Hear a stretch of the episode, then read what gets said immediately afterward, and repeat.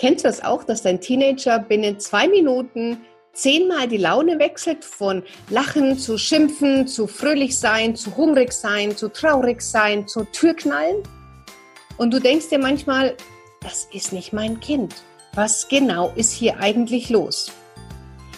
Was während der Pubertät in den Gehirnen unserer Kinder passiert, ist das Thema unserer heutigen Podcast-Folge. Ich wünsche dir ganz, ganz viel Spaß dabei.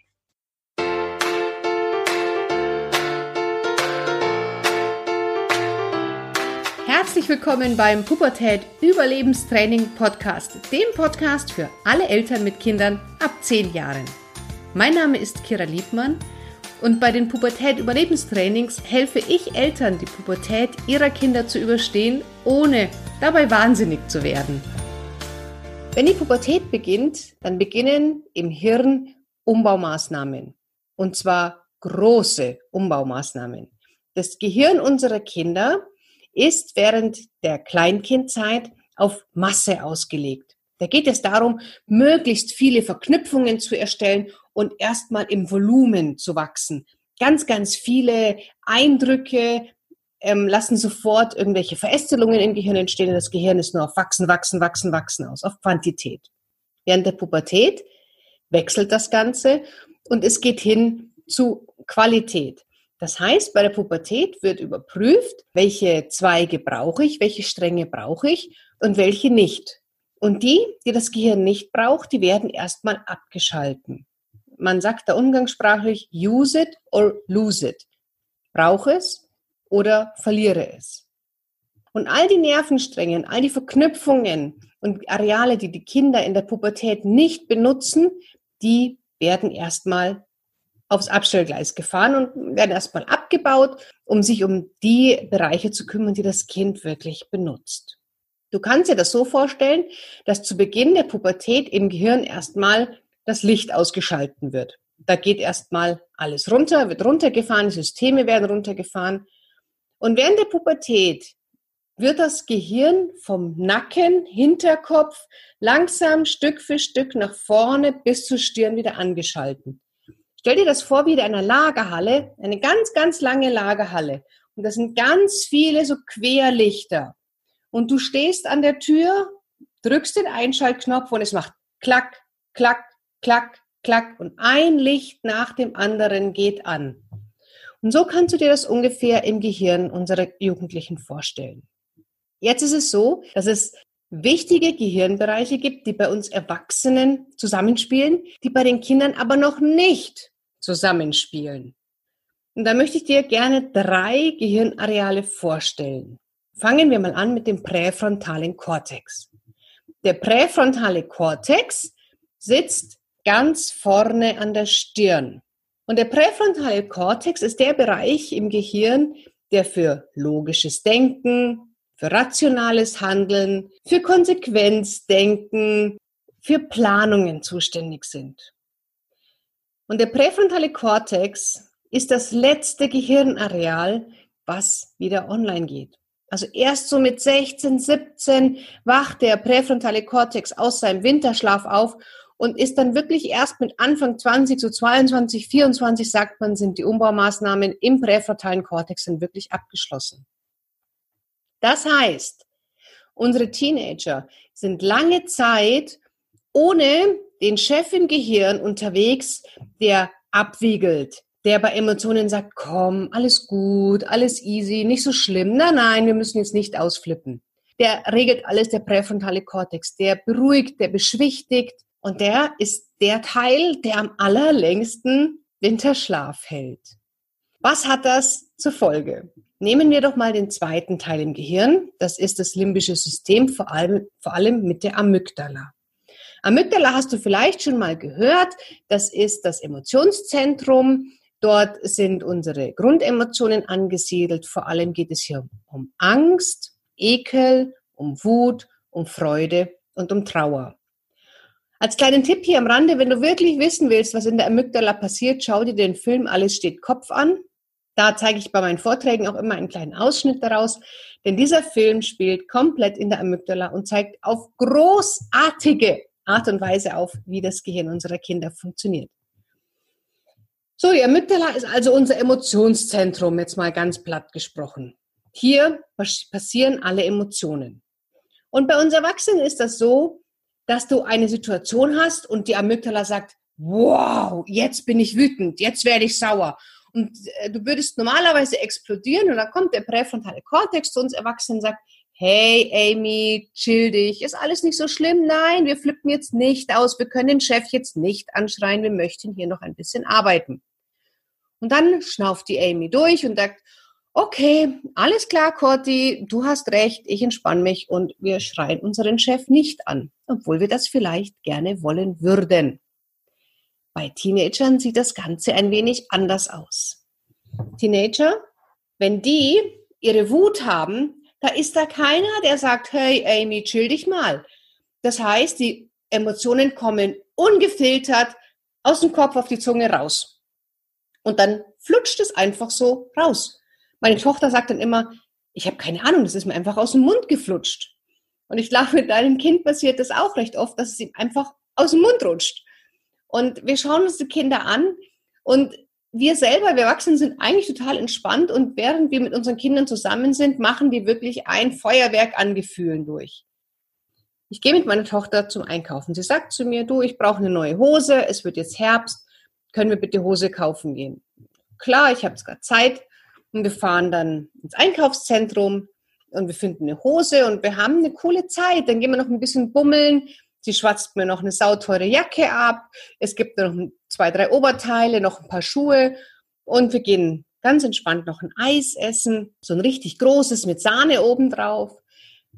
Und haben wirklich einen spontanen, entspannten, tollen Nachmittag mit guten Gesprächen. Und dann kommen wir nach Hause und ich sage zu meiner Tochter, ach Schatz, hm, denkst du bitte noch dran, die Hasen zu füttern? Nie gönnst du mir meinen Spaß und immer muss ich machen, was du willst und ich bin immer deine Dienerin und du erlaubst mir nie in meinem Leben Spaß zu haben. Du versaust mir mein ganzes Leben und überhaupt, wenn ich tot wäre, würdest du es überhaupt nicht merken. Nehmt ihr zwei Tüten voller neuer Einkäufe, geht in ihr Zimmer und knallt die Tür. Und ich stehe da und denke mir, was ist gerade passiert? Und während ich noch so drüber nachdenke und eigentlich schon relativ wütend bin, weil ich es echt unverschämt finde, ganz ehrlich. Sie hat gerade 200 Euro neue Klamotten und dann sagt zu mir, äh, ich würde es nicht mehr merken, wenn sie stirbt. Sag mal, geht's eigentlich noch? Ist total irrational und ich weiß, das ist müßig, drüber nachzudenken, weil die das gar nicht so ernst meint. Aber hey, ich bin auch nur ein Mensch, ja? Und brodel noch so innerlich vor mich hin, kommt meine Tochter zehn Minuten später aus ihrem Zimmer raus. Oh Mami, ich habe so Hunger. Würdest du mir ein Brot machen? Und auch hier muss ich wieder mit klarkommen und denke mir, hey Mädel, ich bin noch stockwütend und bei dir ist wieder alles normal. Und das ist genau das, was in der Amygdala passiert. In der Amygdala sind die Emotionen frei am Laufen. Unsere Kinder schießen die einfach raus und sind sich eigentlich der Folgen gar nicht bewusst. Und wenn es draußen ist, ist es draußen. Und dann denken sie auch gar nicht mehr groß drüber nach, weil die sind sowieso mit tausend anderen Sachen beschäftigt. Und wir Erwachsenen haben bitte damit klarzukommen. Yep. So ist es. Und unsere Aufgabe als Pubertät-Eltern ist es, damit klarzukommen. Und unsere Aufgabe ist es, zu wissen, dass da gerade die Amygdala spricht und nicht dein rational denkendes Kind. Und das kann es dir nicht erklären. Dein Kind ist in dem Moment seinen Emotionen ausgeliefert. Du weißt, sein Kumpel, der Corti, fehlt, um es ein bisschen einzunorden. Und es spielt noch ein dritter Freund in diesem Team im Kopf eine Rolle, der ganz, ganz wichtig ist. Und zwar ist das das Belohnungszentrum. Im Belohnungszentrum wird Dopamin ausgeschüttet. Und Dopamin, das gibt uns ein gutes Gefühl. Ja, damit geht es uns gut. Mit Dopamin, so das Belohnungshormon, da fühlen wir uns wohl, da ist unser Körper in dem Zustand, in dem es ihm sehr gut äh, geht. Und Dopamin entsteht wenn wir eine Belohnung bekommen. Also zum Beispiel viele Menschen essen zum Beispiel Schokolade als Belohnung, weil bei Schokolade wird dann Dopamin ausgeschüttet.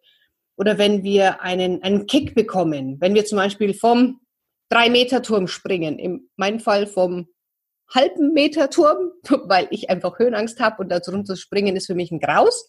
Aber da wird danach Dopamin ausgeschüttet, weil wir dann, hey, diesen Kick haben und ja, wir haben es geschafft. Damit aber dein Teenager den gleichen Kick verspürt wie du, angenommen bei der Metapher zu bleiben, vom 3-Meter-Turm zu springen, muss dein Kind vom 10-Meter-Turm springen. Damit das Dopamin den gleichen Effekt, den gleichen, ich nenne es mal Rauschzustand auslöst, wie bei dir vom 3-Meter-Turm. Deswegen gehen Teenager immer größere Risiken ein, als sie eigentlich sollten. Denn sie brauchen mehr den Kick, um das gleiche Menge an Dopamin zu haben. Das heißt, das, das passiert ein bisschen langsamer. Aber bei unseren Teenagern ist es auch so, dass das Gehirn bereits Dopamin ausschüttet, wenn nur eine Belohnung in Sicht ist. Das heißt, wenn Sie nur daran denken, Sie könnten dieses oder jenes machen, dann wird schon Dopamin ausgeschüttet. Und unsere Kinder sind Dopamin-Junkies. Die wollen immer mehr Dopamin und Dopamin. Und deswegen denken sie dann, wenn sie, keine Ahnung, diese gefährliche Situation machen, ähm, mit dem Motorrad oder mit dem Mofa ohne Helm durch die Stadt fahren, dann haben die schon Dopamin. Und dann machen die das auch noch und dann haben die den Kick, den wir schon viel, viel früher haben. So, jetzt haben wir diese drei Freunde im Kopf.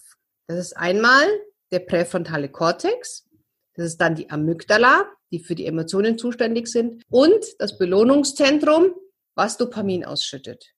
Und jetzt stell dir mal vor, diese drei Kollegen steuern den Bus im Gehirn deines Kindes.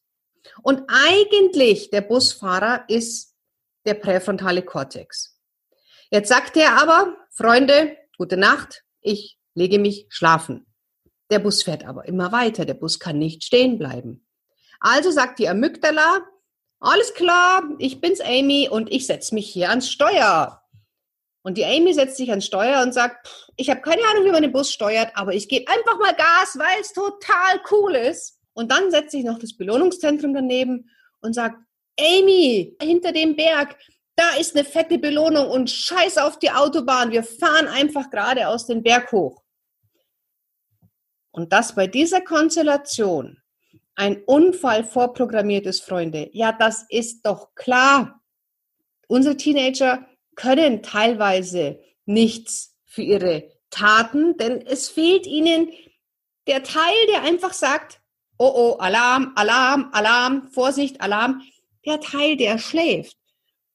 Versteh mich bitte nicht falsch. Ich heiße hier nicht gut, dass Teenager halsbrecherische Aktionen starten, dass sie sich ins Koma saufen, dass sie die Anweisungen der Eltern ignorieren, dass sie leichtsinnig Unfälle bauen. Um Gottes Willen, versteh mich hier nicht falsch.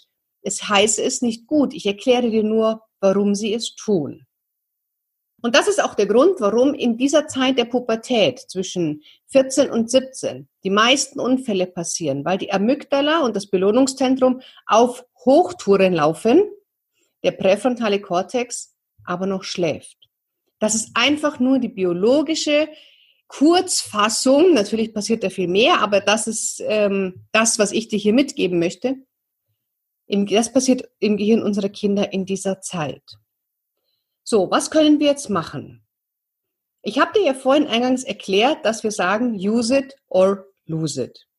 All die Teile, die die Kinder benutzen im Gehirn, die werden nicht komplett abgebaut.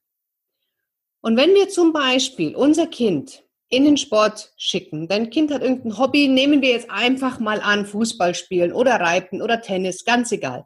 Bleiben wir jetzt mal beim Fußball als Beispiel. Dein Kind spielt Fußball.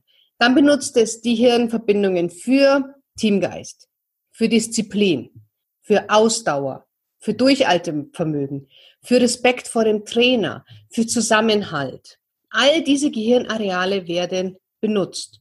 Und wenn es dann sein muss, dass es sich in gefährlichen oder risikobehafteten Situationen darauf besinnen muss, dann ist es für einen Teenager, der Disziplin immer wieder benutzt, viel, viel einfacher, diszipliniert zu bleiben, zu sagen, nein, ich mache das nicht, als jemand, der den Disziplinmuskel, den Disziplinbereich im Gehirn während der Pubertät nicht nutzt, weil der nicht, der baut sich ab, der ist da nicht mehr vorhanden. Das heißt, wenn dein Kind zum Beispiel statt Sport immer nur Handy zockt, Playstation zockt, zu Hause auf der Couch sitzt, dann braucht es keine Ausdauer, dann braucht es keine Disziplin, dann braucht es auch kein Ehrgeiz oder Durchhaltevermögen. Und all diese Teile im Gehirn werden dann nach und nach abgebaut. Natürlich kann man sie danach wieder aufbauen. Ganz klar, das Gehirn ist ja andauernd in Arbeit, in Bewegung. Aber es ist wesentlich einfacher, wenn man dafür sorgt, dass das Kind gewisse Bereiche im Gehirn durchgehend vor, während und nach der Pubertät nutzt. Dann tust du deinem Kind einfach einen großen Gefallen damit, weil es viel leichter auf diese Ressourcen zurückgreifen kann. Das heißt jetzt nicht, dass jeder Teenager, der keinen Sport macht, undiszipliniert ist. Um Gottes Willen, das möchte ich überhaupt nicht sagen. Aber ich sage, es ist einfacher, wenn man bestimmte Gehirnbereiche weiterhin nutzt. Ob das jetzt Sport ist, ob das Musik ist, ob das irgendwelche anderen Aktivitäten in der Gruppe, draußen, an der frischen Luft, in Gesellschaft ist. Oder ist dein Kind nur wirklich nur alleine zu Hause und hockt nur vorm Fernseher oder vorm Handy und spielt die ganze Zeit vielleicht nur irgendwelche Ego-Shooter-Ballerspiele. Ja, also dass da einfach unterschiedliche Gehirnbereiche genutzt werden, das ist doch ganz klar. Also fassen wir ganz kurz zusammen.